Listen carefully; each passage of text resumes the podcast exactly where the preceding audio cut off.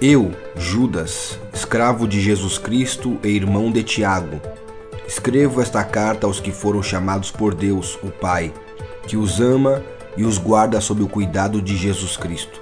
Que vocês tenham cada vez mais misericórdia, paz e amor. Amados, embora planejasse escrever-lhes com todo empenho sobre a salvação que compartilhamos, Entendo agora que devo escrever a respeito de outro assunto e insistir que defendam a fé que, de uma vez por todas, foi confiada ao povo santo, pois alguns indivíduos perversos se infiltraram em seu meio sem serem notados, dizendo que a graça de Deus permite levar uma vida imoral. A condenação de tais pessoas foi registrada há muito tempo, pois negaram Jesus Cristo, nosso único, soberano e Senhor. Ainda que já saibam dessas coisas, desejo lembrar a vocês que o Senhor libertou o povo de Israel do Egito, mas depois destruiu aqueles que não permaneceram fiéis.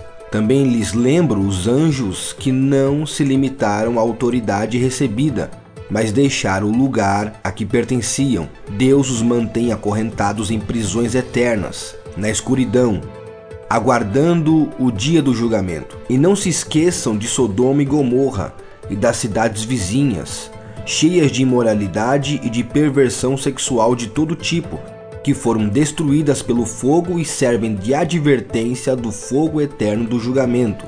Da mesma forma, essas pessoas, afirmando ter autoridade com base em sonhos, vivem de modo imoral, desprezam a autoridade e zombam dos seres sobrenaturais mas nem mesmo o arcanjo Miguel se atreveu a acusar o diabo de blasfêmia.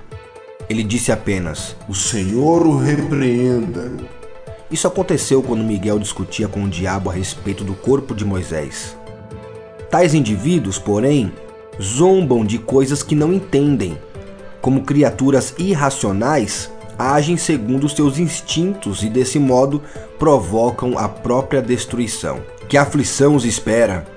Pois eles seguem os passos de Caim, enganam outros por dinheiro, como Balaão, e perecem em sua rebelião, como Coré. Quando esses indivíduos, sem o menor constrangimento, participam de suas refeições de celebração ao amor do Senhor, são como perigosos recifes que podem fazê-los naufragar. Sim, são como os pastores que só preocupam consigo mesmo como nuvens que passam sobre a terra sem dar chuva, como árvores no outono, duplamente mortas porque não dão frutos e foram arrancadas pelas raízes. São como ondas violentas no mar, espalhando a espuma de seus atos vergonhosos, como estrelas sem rumo, condenadas para sempre à mais profunda escuridão.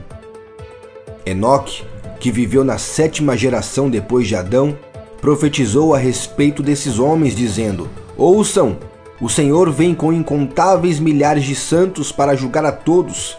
Convencerá os pecadores de seus atos perversos e dos insultos que pronunciam contra ele. São murmuradores e descontentes que vivem apenas para satisfazer os próprios desejos. Contam vantagem em alta voz e bajulam outros para conseguir o que querem.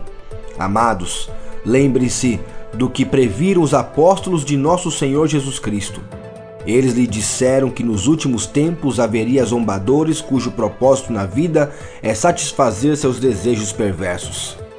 Eles provocam divisões entre vocês e seguem seus instintos naturais, pois não têm neles o espírito. Mas vocês, amados, edifiquem uns aos outros em sua santíssima fé.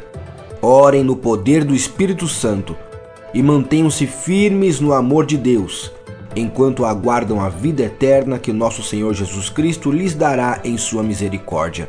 Tenham compaixão daqueles que vacilam na fé, resgatem outros, tirando-os das chamas do julgamento.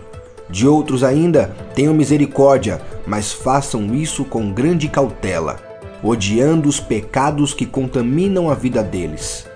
Toda glória seja aquele que é poderoso para guardá-los de cair, para levá-los com grande alegria e sem defeito a sua presença gloriosa. Toda glória seja aquele que é o único Deus, nosso Salvador, por meio de Jesus Cristo, nosso Senhor. Glória, majestade, poder e autoridade lhe pertencem desde antes de todos os tempos, agora e para sempre. Amém.